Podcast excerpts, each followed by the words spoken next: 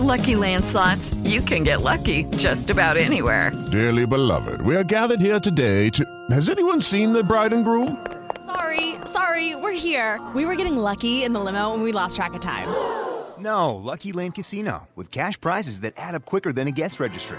In that case, I pronounce you lucky.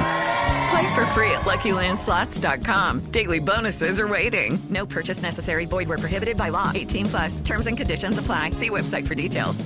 Yo soy Alejandro Villalbazo en el Twitter, arroba Villalbazo13.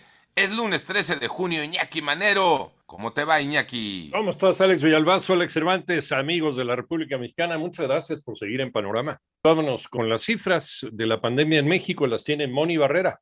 La Secretaría de Salud informa que en las últimas 24 horas se registraron 2.582 nuevos contagios y así la cifra aumentó a 5.823.844 casos confirmados de COVID, también 8 muertes para un total de 325.194 fallecidos. El informe técnico diario COVID-19 también señala que en la semana epidemiológica número 23, que comprende del 5 al 11 de junio, se contagiaron 2.995 personas en promedio por día. En 889 Noticias, Mónica Barrera. El panorama nacional, ayer la Secretaría de Marina Armada de México informó que fueron rescatadas sanas y salvas las dos mujeres que privaron de su libertad la tarde del viernes en Ciudad de Colima y se logró la detención de 17 presuntos participantes en estos hechos. Por otro lado, el secretario técnico del Partido de la Revolución Democrática en Sinaloa, Ángel Guadalupe Durán Benítez, fue atacado a tiros en el municipio de Nabolato. Actualmente se encuentra hospitalizado con una bala en la cabeza. El presidente nacional del PRD, Jesús Zambrano, dio a conocer el ataque a través de sus redes sociales y exigió al gobierno de Sinaloa esclarecer este atentado. En tanto, el Instituto Nacional de Migración informa que en lo que va del día, elementos de Grupo Beta recuperaron 37 cuerpos de personas migrantes que perdieron la vida a su paso por los estados de Coahuila, Baja California, Tamaulipas y Veracruz en su intento por llegar a los Estados Unidos. Jaime Rodríguez Calderón, alias el Bronco, ex gobernador de Nuevo León, podrá llevar el proceso en su contra desde casa. Jorge Maldonado. El gobernador de Nuevo León detenido desde el pasado 15 de marzo por el presunto uso de recursos ilícitos en su campaña a la presidencia de la República en el 2018 podrá llevar el proceso en su contra desde su casa sin regresar al penal 2 de Apodaca. Un juez de control ordenó este sábado, a 88 días de su ingreso, cambiar la medida cautelar de Jaime Rodríguez Calderón de prisión preventiva a resguardo domiciliario. La semana anterior obtuvo la misma medida de resguardo domiciliario también por el delito de presunto abuso de confianza en el tema de la ecovía.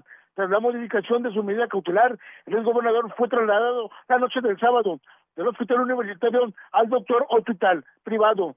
Es de destacar que un juez de control había ordenado su ingreso desde el pasado 15 de mayo, pero las autoridades penitenciarias desacataron la orden y lo llevaron al hospital universitario. Para Panorama Informativo desde Monterrey, Nuevo León, Jorge Maldonado.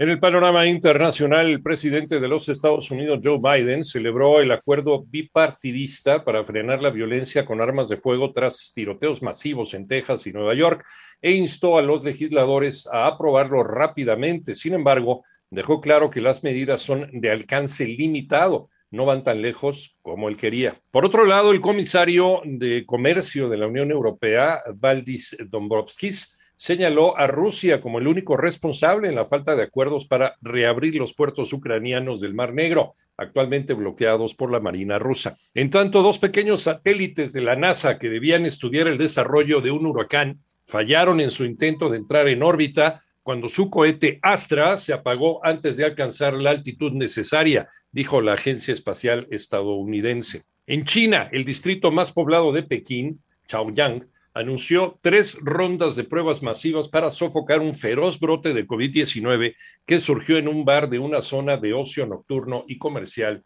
la semana pasada.